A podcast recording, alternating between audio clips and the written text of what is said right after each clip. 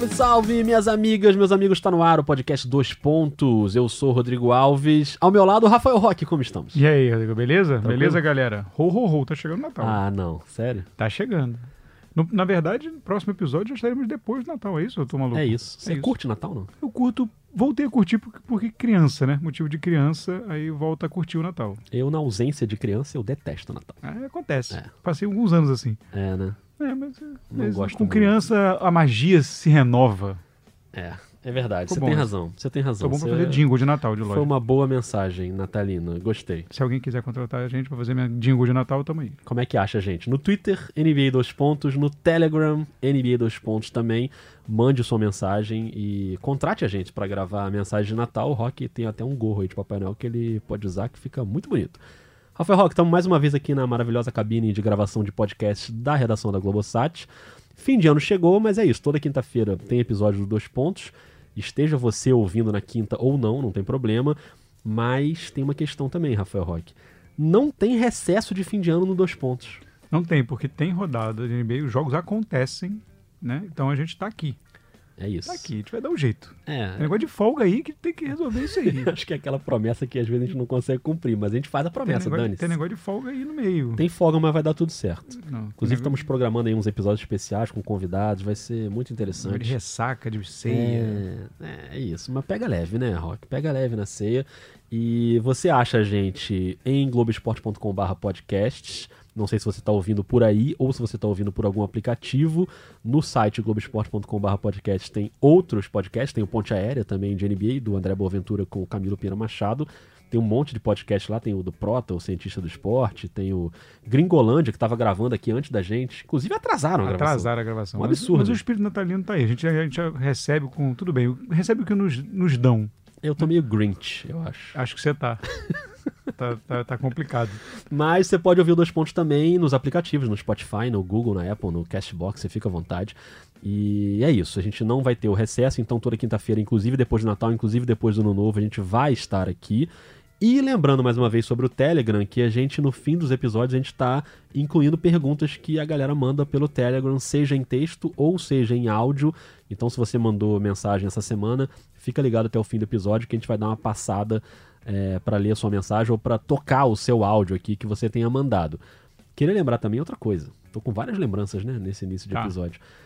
A gente falou do Milwaukee Bucks aí uns dois episódios atrás e eu queria registrar que a gente não zicou o Milwaukee. Isso é sempre importante ressaltar. Né? Porque também, tá só derrota, É não isso. dá, né? E o Milwaukee ele ficou aí quase duas semanas ainda vencendo, né, naquela sequência maravilhosa. Só terminou agora recentemente no jogo contra o Dallas Mavericks sem Luka Doncic, o que nos leva ao episódio de hoje. Qual é o tema de hoje, Rafael? Adoro ganchos. Ganchos. bem construídos, a narrativa espetacular. Luca Doncic. Luka Doncic não só, né? Dallas Não, Mavericks. Dallas Mavericks. No geral. É, mas o Dallas Mavericks é Luca Doncic ou da- o Luca Doncic é o Dallas Mavericks ou não? Ou não. No Pronto. momento tá ou não, porque ele não tá jogando, né? Tá machucado. Mas vamos falar, inclusive, sobre essa lesão dele. E eu queria puxar aqui também a mensagem que o Lucas Matos mandou. O Lucas Matos é aquele que falou que você é fera no episódio passado, você Ah, lembra? Tá sempre certo ele. Tá sempre certo. Inclusive porque agora ele falou, Rodrigo, você também é fera. Então. Mas eu não fiquei com ciúme, não, não tem problema. Agora- Você pode falar só o Rock Fera, não tem problema. Mas ele mandou uma segunda mensagem nessa semana também, e perguntando até onde o Dallas pode chegar, se dá pra incomodar no playoff, se tem força pra chegar numa final. Você quer dar uma geral aí, abrir com o que você tem achado do Dallas Mavericks? O Luka Doncic se machucou, né, na partida contra o Miami e não jogou contra o Milwaukee. O Dallas ganhou aquele jogo, mas na rodada de quarta perdeu para o Boston jogando em casa, ainda sem o Doncic. O Doncic deve ficar aí umas duas semanas, deve voltar talvez depois do Natal, né? Não tem uma data certa ainda de quando ele volta, mas o Dallas está ali em quarto lugar do Oeste com 18 vitórias e 9 derrotas, pelo menos no dia que a gente está gravando. É, o, o Dallas me surpreendeu na temporada, assim, eu- porque pela, muito pela atuação do Doncic, assim, de estar nessa, enfim, começou o segundo ano de uma forma espetacular e, e ajudando demais o time, e liderando o time mesmo, tanto que está até na briga, na conversa de MVP, que é, É. que é um fato surreal, né? Você Segundo sair de ano, calor do ano. Olha aí. Eu falei que eu não ia desligar o telefone, que o telemarketing está me ligando. Eu vou atender. Alô? Nada. Era só o telemarketing. Só o telemarketing. Nada. É. Eu, vou, eu vou manter esse telefone ligado aqui, porque a gente vai precisar usar ele daqui a pouco, mas eu tô um pouco irritado com um monte de telemarketing me ligando. Mas o é difícil, né? Imagina você ver um, um cenário que você sai de calor do ano para candidato a MVP. Né? Então, assim, é, é uma coisa que não é, não é comum para dar a dimensão do tamanho do feito e do, da importância do Doncic para esse time. Ainda mais ele tendo 20 anos, né? Porque Exatamente. às vezes você é calor com 23, 22, Exatamente. Então já tá um pouquinho mais maduro. Né? Exatamente. E você sai dessa... Então, então, então ele levou o Dallas a um outro patamar, como tem uma expressão que está muito na moda aí. É, eu não gosto muito dessa expressão. Então, ele levou o Dallas para um outro patamar num Oeste que né, encrespado. É. Encrespado. Agora, essa ausência, o, contra Miami, né? Perdeu, acabou perdendo no, dia, no, dia, no jogo que ele se machucou. É, mas fez uma reação maneira até, né? Sim, Foi sim. buscar a prorrogação. Então, perdeu, então. aí ganhou do, do Boston. Do Milwaukee. Do, ganhou do Milwaukee e perdeu pro Boston. É. E é, talvez o timing da lesão seja pior do que o tempo da lesão em si. Porque é. essa viagem pelo leste que e só pegando e só ao lado de cima da tabela. Ele é. agora joga contra a Filadélfia Na e joga sexta. contra Toronto. É, no domingo. Então, assim, é, foi, talvez tenha sido um dos piores momentos da é. temporada é. para ele, ele se machucar, porque é uma série que, vinha, com, com, como vinha jogando, até poderia ganhar alguns jogos e seriam jogos muito valiosos na briga. E sem ele dá uma complicada. Pode ganhar, tudo mais, mas dá uma complicada boa. É, pega o Philadelphia na sexta, o Toronto no domingo, aí na quinta que vem pega o San Antonio em casa, e depois sai para três jogos fora. Sendo que o primeiro é contra o Golden State, que hoje não assusta ninguém, mas o segundo, no dia 29 de dezembro, é contra o Lakers, na casa do Lakers. Né? O Dallas já ganhou do Lakers nessa temporada, né? uma vitória bem emblemática lá, lá e vai ser lá de novo. Então, é... Quer dizer, o Doncic pode já ter voltado nesse jogo, é dia 29, talvez ele já tenha voltado, não sei, mas quer dizer, aí o cara volta, você já pega um Lakers, né, pela pro, assim, é complicado, é, né? É, diante dos, da cena, a gente até botou a foto lá no, no, no Twitter do, da lesão, né, da virada de pé. Poderia ter sido bem pior. É, a foto é assustadora. Poderia ter sido bem pior. É, duas semanas aí, se ele voltar mesmo bem no fim do ano, no máximo no início de janeiro, é, é, é super tranquilo. Talvez perca um pouquinho de terreno, mas quem está vindo ali embaixo também ainda está oscilante. Ele está dividindo atualmente a classificação com o Houston, que está um pandemônio. Né, os times que estão no final ali da, da, da, da briga pro playoff. Estão é. negativos. Então, assim, é, a, a, acho que não ameaça o objetivo final de, de Dallas, apesar do objetivo final de Dallas, nesse momento, estar acima do que eu imaginava antes de começar a temporada. Sim. Mas eu acho que não vai abalar. No máximo, vai cair um pouquinho, talvez perder uma, duas posições, mas tem toda a chance depois de recuperar. Acho que não, não, influencia tanto na briga. É, a briga do Dallas está ali com o Houston, como você falou, com o Denver, né, um pouquinho acima, com o Utah, que está um pouquinho mais para baixo. Mas esses times de baixo estão oscilando, é, então é, talvez não perca é. terreno. Porque... Não, abaixo do Utah, então, tá bem mais para trás, né? Então não acho que vai também ter muito problema, assim. E é normal, né? Acho que no fim das contas ficou no lucro o Dallas, né? Como você falou, a imagem era muito feia e a gente imaginou que podia ser uma coisa de alguns meses, assim, né? Pro cara se recuperar aí, sendo duas semanas, ainda que sejam três semanas, acho que tá ok, né? E o, é, e o, e o, e o Brunson, né? Que, tá, que assumiu a, o é. lugar do, do no time, vem bem, né? É. Dois jogos aí com, com boa pontuação e, e vem, lógico, nunca vai ser a mesma coisa e produzir igual. E o Seth Curry tá segurando ali no banco. Então, assim, vai, vai, vai remediando, é um time muito bem treinado. Tem gente que não gosta, né, do, do, do Carvalho. Eu achei que o Carvalho fosse aquelas meio unanimidades, assim. É, não, tem gente e que acha um, ele meio ultrapassadão. É, tem uma, é. tem uma resistência, assim, o Carvalho que até me surpreendeu. Mas eu acho, eu acho ele bom treinador. E, acho. e acho que vai conseguir segurar, até porque você tem esse segundo cara hoje em dia, né, na, na figura do, do Porzingis, que você que dá para aumentar, ele vai aumentar um pouco a produção e você consegue diluir talvez um pouco aí tudo isso. É, esse que você citou antes, o, o Brunson, o Jalen Brunson, que está no segundo ano dele, ainda é um cara muito jovem e tal, ele que tem começado como titular no lugar do Doncic. Nesse jogo contra o Boston, ele deu 11 assistências, que acho que é uma maneira de você repor parte da produção do Doncic, você passar a bola, distribuir o jogo. Ele foi mal nos arremessos, foi 4 de 13 e na reta final do jogo ele comete dois erros ali no quarto período que podem ter custado a vitória para o Dallas. Mas cara, eu vou usar uma expressão aqui que você gosta, você vai lembrar dessa expressão. Só que é em inglês, tem problema? Ah, é, não. Eu acho que você sabe qual é? Acho que sabe. Growing pains. Ah, mulher. Essa expressão é maravilhosa. Growing pains, é isso, o cara tá ali amadurecendo ainda, então é natural que ele vá cometer um erro aqui e outro ali. E, e o Seth Curry, é, ele fez 20 pontos contra o Boston, foi muito bem, ele tem uma média em dezembro de 47% de aproveitamento de três pontos. O que não é novidade na carreira dele, ele ser bom de três pontos, né? Nessa família, aliás, não é novidade para ninguém, é. né? Desde papai até o irmão. Mas o Seth Curry é um cara que é impressionante, porque ele é um cara que vive meio à sombra do irmão, isso é natural, mas é um jogador bem útil saindo do banco, assim, ele vai muito bem. E o Porzingis, como você falou, né, cara, os últimos quatro jogos do Porzingis, quer dizer, mesmo antes, um jogo antes da lesão do Doncic, contra o Detroit, 20 pontos, 8 rebotes, contra o Miami, que é o jogo da lesão, 22 pontos, 14 rebotes, contra o Milwaukee, 26 pontos, 12 rebotes, e contra o Boston, 23 e 13. Quer dizer, ele é um cara que a média dele na temporada é de 17 pontos e ele sacou que agora ele precisa subir a produção, porque ele é o cara do time e essa média dele de 17 pontos, 9 rebotes, a tendência é que ela suba, né? Pelo menos subiu nesses últimos jogos aí e nos jogos quando o time não teve o Don't. E, e a defesa do Porzingis também, né? O Porzingis é um bom defensor, ele defende bem, ele sabe como trabalhar ali no pick and roll, ele chuta de três, ele é um cara que espaça a quadra. Então natural, o cara ficou né, mais de um ano parado, é natural que ele precise de um tempo para voltar a ser aquele grande jogador que ele foi.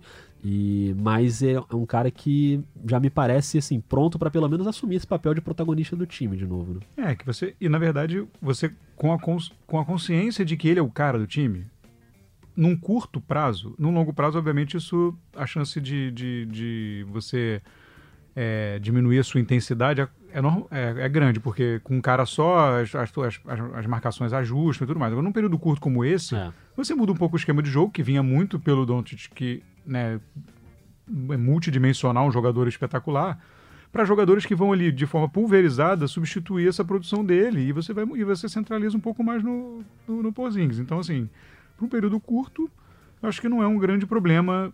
O, repito, para mim, a, a falta de sorte foi ter pego nessa sequência. É. Se você por um acaso pega isso numa sequência no leste, mas sei lá, jogando com Charlotte, mais para baixo, é, Knicks, Cleveland, Washington. É. Olha que eu tô ficando com ódio desse telefone. Que desgraça. Eu vou desligar. Você não botar no mudo. E aí na hora de usar você bota no Ele tá no mudo. Ah. Mas aí quando a ligação ela se sobrepõe. É mesmo? É. Eu posso jogar ele na parede também. Seria uma boa opção. Enfim, mas se você pega se você pega o, o, Você pega. Se fosse uma sequência contra, sei lá, Chicago, Washington, Cleveland, Nova York, tava arriscado delas ganhar todos, né? mesmo sem o Doncic. Então, assim, também não deu muita sorte nisso. Agora, sobre pra frente em playoff, assim, é um time novo. É um time novo, tem um jogador experiente, ok, mas é um time novo de, de formação, é. né? É, é, provável que no playoff tem tempo até lá, mas que principalmente na segunda rodada, eu hoje já acho que o, o Dallas é um, é um, time tranquilo de se pensar em segunda rodada de playoff. Sim. Assim, a não ser que. Mas assim, isso aumenta consideravelmente a chance disso acontecer se ele não ficar em quarto. É, porque ele perde o mando, né? Não, não, não, porque se ele ficar em quarto, ele obrigatoriamente vai jogar com Denver ou Houston. É. Provavelmente. E aí é um duelo bem equilibrado, que pode dar saída. Agora, contra o Utah ou analisando hoje a tabela, né? Contra o Utah, contra o Oklahoma, Sacramento, ou até contra Portland, eu é. acho que dá um, um, um, jogo legal. Portland talvez aí tá vivendo um período muito ruim, é. mas talvez seja o time de mais tarimbado aí para brigar num duelo de playoff aí de É, de, é um time que rodada. pode ficar para baixo, mas você não quer enfrentar, né? Pois é. É melhor evitar. E eu falei sobre o mando, mas na verdade o mando isso, isso não é um valor muito caro pro Dallas, né? Porque o Dallas não tá jogando bem em casa. O Dallas tem oito vitórias e sete derrotas em casa. Apesar de ter agora batido essa sequência de 800 jogos consecutivos com lotação esgotada e tal, a galera compra o barulho lá, mas não tá conseguindo capitalizar esses jogos em casa. Isso talvez no playoff seja importante, né? Você é, defender bem o seu território e jogar bem. Mas e, e só para incluir um último jogador que a gente não citou aqui, que é o Tim Hardaway Jr., é, que acho que nesse momento, na ausência do Doncic, ele precisava ser um pouquinho mais regular. Eu não sei se eu estou pedindo demais pro Tim Hardaway regularidade, né? Eu sei que eu estou sendo um pouco exigente. Mas ele é um cara que faz 28 pontos contra o Miami, 29 pontos contra o Sacramento, 2 pontos contra o Detroit, 6 pontos contra o Milwaukee. Ele oscila demais. Ele, quando ele tá numa noite boa, ele vai, passa dos 20. Quando ele não tá, ele começa a errar tudo. E eu acho que ele podia ser o cara, pelo menos no talento, eu acho que ele tem condição de ser o coadjuvante do Porzingis nesse momento. E o Dallas tem esses outros caras que a gente citou, o Seth Curry, o Brunson, o Powell. São caras que vão ajudar ali de uma maneira ou de outra, né? O Finney Smith. Mas eu acho que o Tim Hardaway me parece o cara com o talento bruto mais pronto para ser um ajudante do Porzingis. E nem sempre o Porzingis pode contar com isso. Então ele faz, né? é, dois pontos numa partida, fica meio complicado, né? Ele deixa o Porzingis mais ou menos sozinho ali para jogar, né? É, a verdade é que ele nunca, ele nunca correspondeu, né? É, nem no essa, Knicks, né? essa, essa, essa expectativa criada até muito pelo pedigree. Isso, papai era muito bom. Era né? muito bom. É. Então, na verdade, isso ele nunca correspondeu. Acabou, o Knicks apostou muito nele, deu um contrato grande e É. acabou virando uma bomba. Também o Knicks dá contrato grande para qualquer É, um, enfim, né? a análise de elenco não é, talvez não seja uma, uma força da casa. Mas, é, cara, eu acho, eu acho que a torcida do Dallas pode, pode ficar tranquila, assim. Pode ficar tranquila que acho que caminha num bom, num bom termo. Até me surpreendeu, admito. É, Também. A gente, quando acerta, fala, mas quando a gente erra, a gente fala também. É, também me surpreendeu. Eu achava que. Eu lembro que nos episódios, de naquele episódio de previsões que a gente fez, o Dallas era um time que a gente tinha muita dúvida, né? Ah, tem que ver onde é que vai, mas a gente às vezes botava, ah, pode até ficar fora do playoff, tinha essa dúvida do que ia ser, né? É, então, é porque, porque, mesmo sendo o calouro do ano, é normal, é ultra normal e até é mais normal, é, é esperado que no segundo ano É. o calouro deu uma estabilizada e até deu uma leve recuada. Até porque as defesas leem melhor. já dele. conhece, já como aconteceu, por exemplo, com o Tatum. assim, É, é, é normal, é normal acontecer.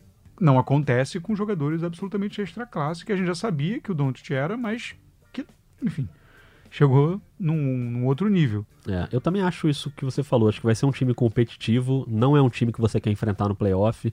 Capaz de brigar ali pelo mando de quadra, nessa briga aí com Denver, Houston, Utah. E de- dependendo de onde ficar essa posição, qual for esse confronto, capaz de avançar por um segundo round. Aí eu acho que já complica, né? Talvez o teto do Dallas na temporada seja esse, a não ser que surpreenda a gente de novo, né? Pode ser que aconteça, mas eu acho que se você pensar no topo ali do, do Oeste, eu já acho mais complicado. É, né? porque, é uma, porque é uma chance grande, é uma chance, na verdade, é uma chance enorme, praticamente certo, que você vai pegar. Você vai pegar Clippers ou Lakers no É, segundo, na segunda É, fase. exatamente. E aí, com esses dois, eu acho que pro Dallas en- enrola um pouco. Apesar do Dallas ter ganho do Lakers lá em Los Angeles, tudo bem, mas Sim, sim. regular, mas playoff é outro esquema. É, sete jogos, né? Já é mais Então, complicado. acho Você ganhar quatro vezes desses times. É né? outra. Acho que já aí já começa a ficar complicado, o que também, convenhamos, seria já uma, um, É, um objetivo super alcançado. Não, justo, né? Você remontando um time, né? Se você lembrar que é o ano, o primeiro ano sem o Novitsky, o time tá se remontando. É, o Porzingis é um cara que ficou muito tempo parado e, enfim, a gente não sabia como é que ele ia voltar. O Doncic ainda no segundo ano dele, então acho que é bastante honesto, assim. É um time que é uma das boas surpresas, eu acho, dessa temporada. É, e talvez, em termos de estado de espírito, olhando para trás agora, tenha sido um grande, uma grande sacada. Não foi feito para isso, obviamente, porque foi pela idolatria ao Novitsky, mas assim, esse tempo todo de despedida do Novitsky foi o período que o Dallas ficou ali É. remando sem fazer nada, mas tinha o Novitsky. E aí, tipo, e aí meio que dava uma É. quase uma distraída no, no- no torcedor. né? Então, E agora, sem ele e com muita ousadia, coragem e quem faz isso quando é recompensado tem que do Mark Cuban, né? Porque essa troca ele foi lá buscar o Porzingis É. e é, é uma- é foi um ato de coragem. Na verdade, uma, de, de uma, de uma franquia que estava se, se reconstruindo tinha que dar um, um- tinha que dar uma estocada para tentar dar um pulo logo, senão ia ficar mesmo com o Doncic sozinho, ia ficar remando aí, por mais espetacular que ele seja, provavelmente ficaria remando ainda ali na beira do playoff. Né, se não tem um jogador da qualidade do Porzingis. E ele poderia, o Porzingis poderia voltar a machucar de novo, um jogador grande.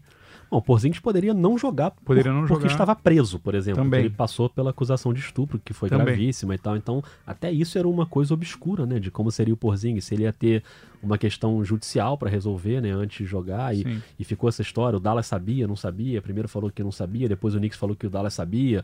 Né? Porque a troca foi no meio ali do, de que se revelou a acusação, né? O processo do Porzingis. Então ainda teve essa questão também, né?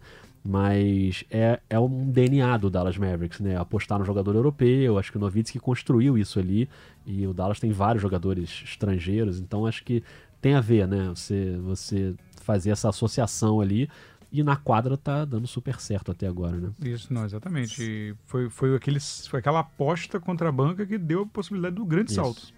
Perfeito. Rafael Roque, você quer falar mais coisas sobre o Dallas ou podemos ir para o Telegram? Não podemos ir pro Telegram. Telegram. Mas primeiro eu vou registrar aqui algumas mensagens do Telegram sobre o episódio passado. Eu acabei de citar esse caso aí do Porzingis. A gente falou muito sobre isso no episódio passado, né? Do, o, as pendências que os jogadores têm fora da quadra e tal. O Caio Araújo falou: Fala rapaziada, beleza? Aproveita esse novo canal de comunicação. Maravilhoso, um novo canal de comunicação, né? O Telegram. Muito chique. Muito chique. Para falar que gostei desse lance de vocês deixarem claro o passado dos atletas fora da quadra. Por exemplo, eu não sabia dos absurdos do Lance Stevenson. Importante esse registro. É, a gente falou sobre ressurreições, né, renascimentos de jogadores do Carmelo Anthony, que esse não tem nada de extra quadra, a gente falou só dentro da quadra, mas o Dwight Howard e, o Derrick Rose com acusações graves assim fora da quadra e a gente contextualizou e bastante gente comentou, né, e gostou do episódio. A Cristiane Gomes, que é advogada, mandou uma mensagem é, falando, elogiando o episódio, falando que é muito fã do podcast, que a gente sempre comenta os temas de uma maneira leve, divertida. Obrigado aí pela Muito mensagem obrigado. da Cristiane.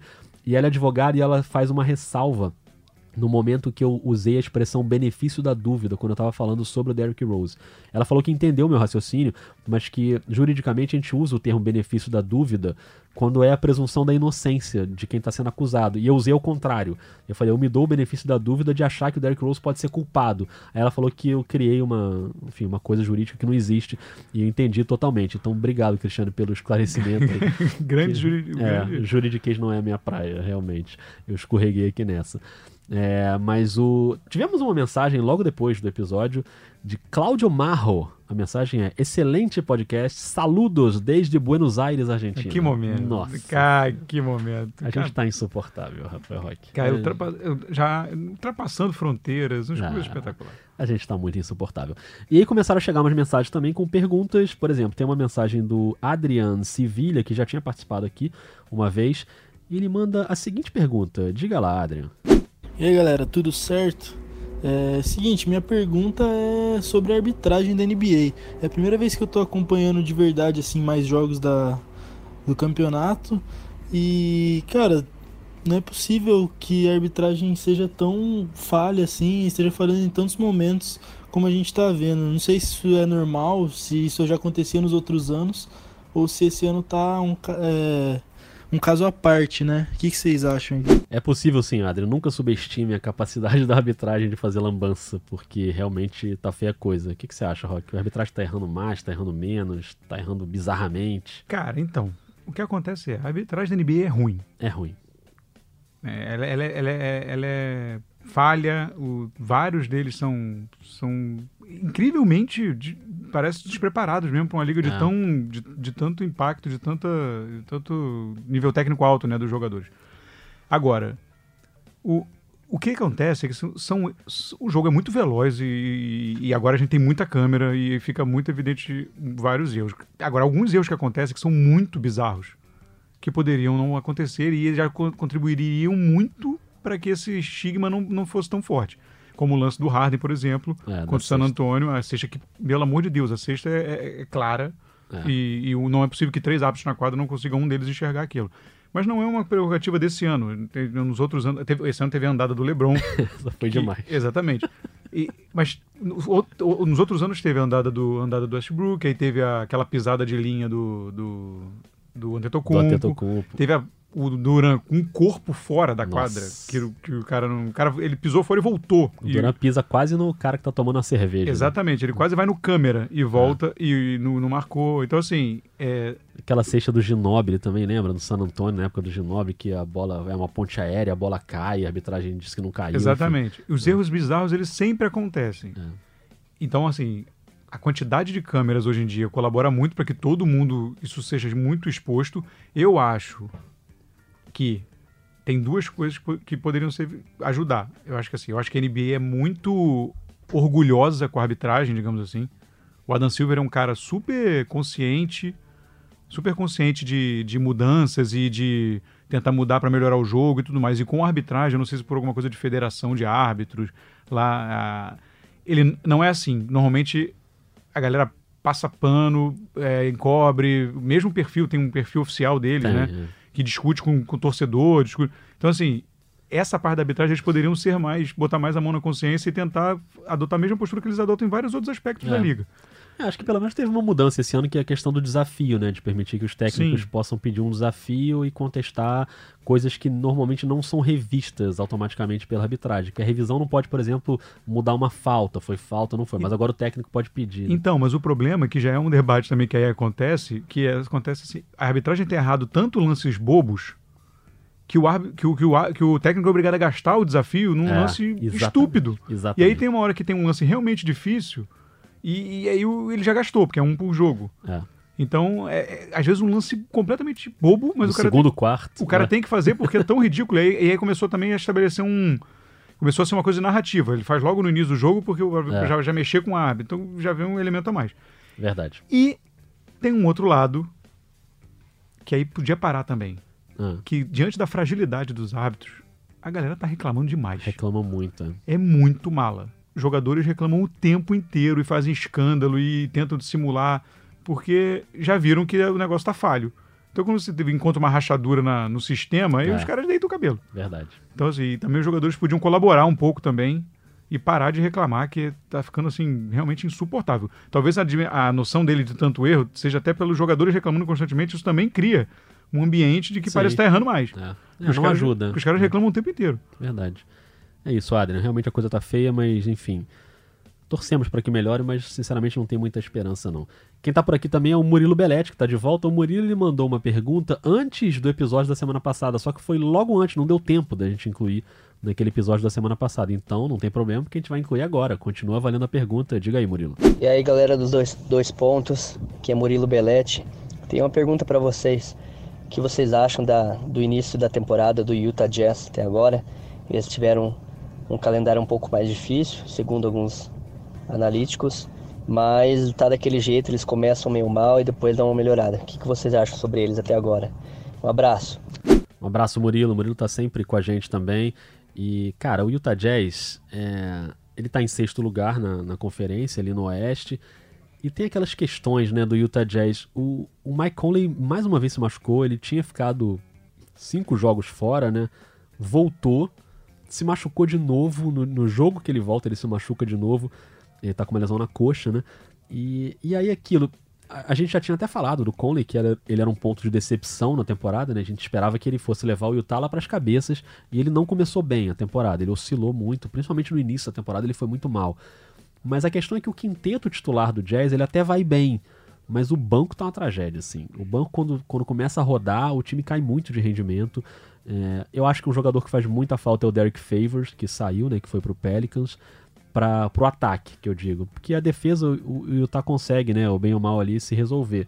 Mas quando o Gobert não tá na quadra, o Ed Davis, que é o reserva imediato dele, que também sofreu com lesão e ficou um tempo fora, o Ed Davis é um defensor, ele não é um cara que vai pontuar, ele vai pegar rebote, vai defender. E o Derek Favors faz falta quando entra essa segunda unidade. Não tem quem entre ali para pontuar e segurar. Então, assim, o Donovan Mitchell. Donovan Mitchell, aliás, é impressionante como ele tem entrado em clipe de top 10 com umas enterradas, assim, inacreditáveis, absurdas, super atléticas. Acho que ele tá conseguindo evoluir em relação a essa questão atlética. Mas não é o suficiente para melhorar tanto o ataque, assim, do Utah. Então acho que o time ainda tem tempo para de repente fazer uma ou outra mexida pontual, buscar um, um jogador de garrafão que possa pontuar um pouco mais para o banco.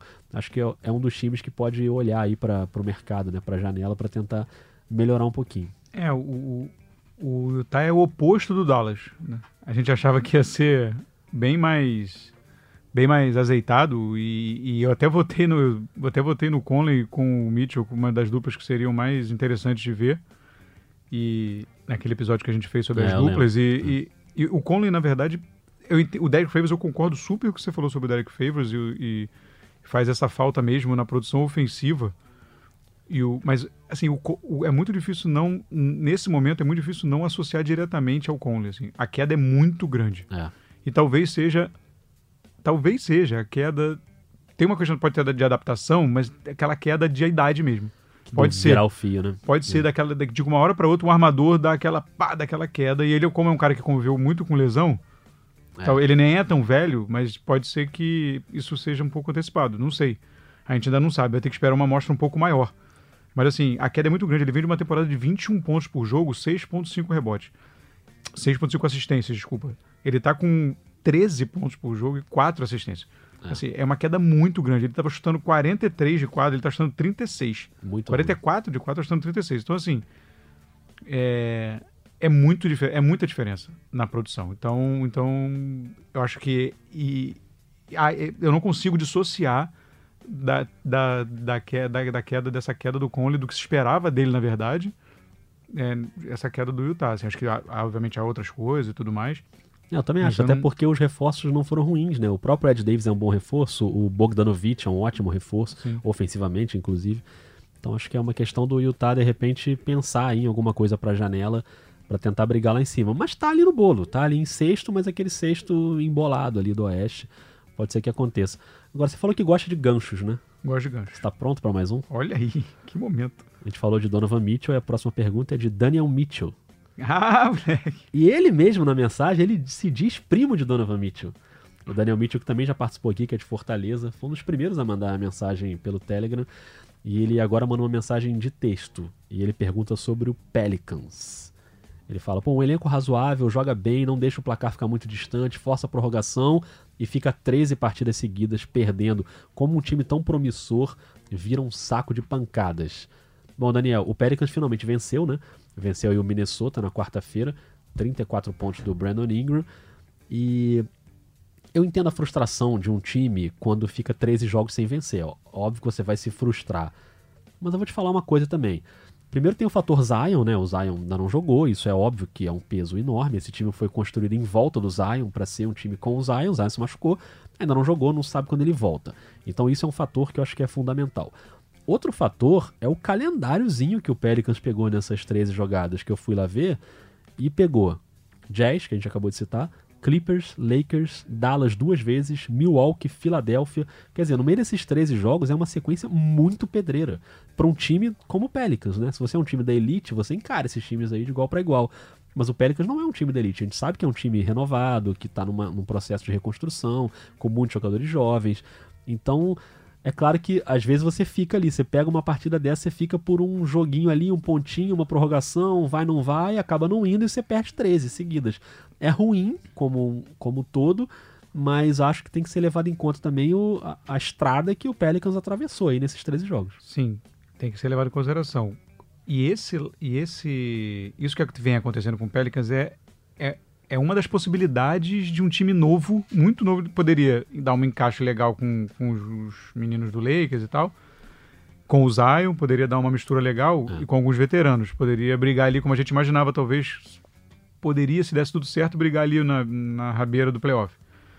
Mas deu quase tudo errado. Né? O, o Zion machucou, e aí o Drew Holiday, ok, tá jogando demais, mas o, é, o Ingram também tá bem. O né? Ingram tá muito bem, mas tá ainda buscando aquela, aquele, aquela mistura ali com o Lonzo é. Ball e, tá, e o J.J. Redick tá é. tentando, mas... E, e, mas é tudo, acho que passa muito e sempre vai ter esse... Agora você já usou inglês, eu vou usar outro. Por favor. Sempre vai ter esse what if. ah, esse foi demais, gostei. Esse foi sempre demais. vai ter esse e se.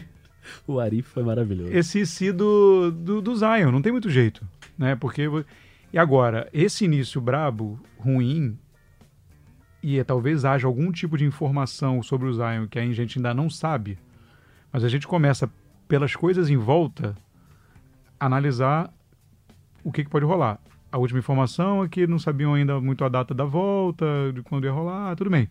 Agora já começaram a rolar rumores de que Drew Holiday está disponível para troca é. e DJ Redick também. Ou seja, isso é toda a cara de essa temporada já foi.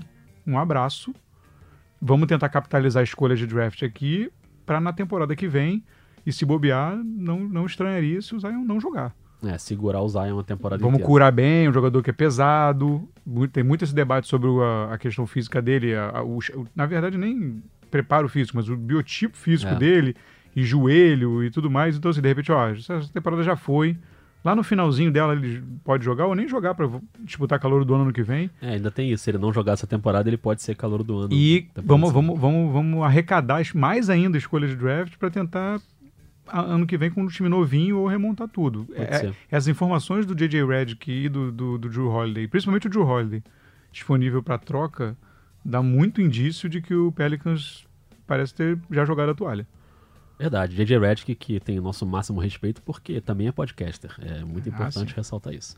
Rafael Roque, Gabriel do Rio de Janeiro, torcedor do Lakers, mandou mensagem no Telegram falando: O time tá ganhando todas, mas parece que não tá pronto para coisas maiores. Ele tá, ele tava falando sobre um jogo específico, mas dizendo que o Lakers vinha numa boa sequência, mas penando ali para ganhar algumas partidas. Bom, se você, Gabriel, você que tá ouvindo esse podcast, tá ouvindo na quinta-feira, coisas maiores é o que vai ter na quinta-feira. Então, se você tá ouvindo agora fim da tarde, início da noite, quinta, tem Lakers e Bucks na quinta-feira, né? Se você tá ouvindo na sexta ou já mais tarde, você já sabe o que aconteceu, mas é um dos maiores jogos da temporada até agora, se não o maior, então uma prova de fogo aí para a equipe do Lakers. E eu também acho que essa questão do Lakers, a gente já falou sobre isso aqui em outros episódios, Talvez o Lakers seja um time também para ir para a janela, para buscar uma contratação pontual ali de alguém, um arremessador. É, mas é um time que é muito em cima da sua dupla, né? É muito LeBron e Anthony Davis. O resto é o resto. É um resto que às vezes pode ajudar e um resto que às vezes pode não ajudar. Não é um, um resto tão ruim quanto era do ano passado, mas é um time que é muito LeBron e Anthony Davis. Você pode entrar no box score de todos os jogos do Lakers, quase todos você vai ver lá. Os dois pontuadores principais disparados são o LeBron e o Anthony Davis. E o Anthony Davis também ficou um jogo fora, não é, se machucou, né? E acabou perdendo o jogo pro Indiana. Mas é, o LeBron jogando muito bem, eu ainda acho que é um processo natural de um time assim que está se reconstruindo e que vai precisar é, chegar no seu, né, no, no, seu grande momento mais para frente para o playoff. Eu acho que a torcida do Lakers também é, é, exigente, né? É uma franquia de muita tradição que se acostumou a ganhar, mas tem que lembrar também que ano passado não foi nem playoff, não vai para playoff há 400 anos. Então vamos com calma, né? Acho que dá para ser um pouquinho otimista também com o que vai ser o Lakers e, e não achar porque um jogo ou outro tá mais equilibrado e, e o time realmente oscilou um pouco em alguns jogos. Mas caramba, uma sequência maravilhosa de vitória, liderando a Conferência Oeste, super difícil. Então eu, eu, da, da reservo meu otimismo aí com o Lakers. É aquele famoso momento calma. Calma! Então. Essa o... vinheta aí nunca rolou nunca essa rolou essa vinheta. Não, é uma. 24-4, né, minha gente? Vamos lá. É, exatamente. É, e, o passado recente aí, isso aí talvez fosse 24 fosse vitória de temporada. Isso. Inteira. Então tem que, tem que esperar um pouco e aproveitar, na verdade. Curtam. Curtam. Assim, porque é, a gente disse que o calendário ia dar uma apertada. Né? Se, você, se você enxergar o copo meio vazio, você vai dizer que isso que, que foi dito aí. Que, É. que, é- que, ah, tá com dificuldade de ganhar alguns times e tal. Se você enxergar o copo meio cheio, fala, mesmo num calendário mais apertado, tá arrumando um jeito de ganhar os jogos. É. E na temporada longa como é, o importante é ir ganhando os jogos. É, a e vai ganhando e tal, e vai preparando pro playoff. Não tem muito. A gente já falou sobre isso, a temporada é longa até demais. É. Então, acho que tá tudo sob controle. Mais um, alguma coisa ali de pontuação no mercado seria importante. Porque num jogo desse, por exemplo, que o Anthony Davis fica fora, já- tem um Isso. pouquinho de dificuldade. É. Num time mais bem armado, contra um time mais bem armado, já encontra um pouquinho de dificuldade. Então, acho que vai acabar rolando isso aí. Mas no geral é isso, né, Rock? É curtir um pouco, né? O Natal tá aí, né, Rock? Eu não É. gosto de Natal, mas as pessoas gostam, então aproveitem pra ter esse espírito natalino, uma coisa mais, né? Natal, Ano Novo, festa de Réveillon, já foi convidado para alguma? Ainda não. Cobertura, Você Copacabana? Você vai passar numa cobertura em Não. Copacabana? Você não tem uma cobertura em Copacabana? Não, não Porra, Tem cober- cobertura de chantilly. Só se for né? algum bolo Já tá valendo. Já tá valendo, mas ainda não. Mas eu queria encerrar, aproveitando o espírito natalino, com a mensagem do Mike. Que é uma mensagem de meia linha, não é nem uma linha inteira. Ele só mandou, tô ouvindo o episódio agora e mandou um emojizinho de bola de basquete e um emojizinho de coração. Quer dizer, é isso, Rafael Roque. É isso. Ame. Isso. Lembra que fez a Ah. campanha Ame? Ame, ame mais, seja mais paciente com seu time nesse ano de 2020. E Feliz Natal pra quem é de Natal, Rafael Roque. Feliz Natal. Feliz Natal. quem é de Natal, não da cidade Natal apenas, né? Pra todas Ah, as tá, achei que cidades. você estava fazendo um podcast geográfico. É, pode Dire- ser direcionamento. Gente podia fazer um- uma viagem lá pra Natal, hein, Rock? É bom lá. Fazer hein? um dois pontos com plateia em Natal. Dunas. Nossa, Dunas. maravilhoso. Espetacular. Maravilhoso. Então é isso, você quer deixar uma mensagem final aí? Eu acho de- que Feliz Natal a todos e voltamos antes do ano virar. Sem dúvida. Sem dúvida. É. Olha lá, hein? um grande abraço. Até.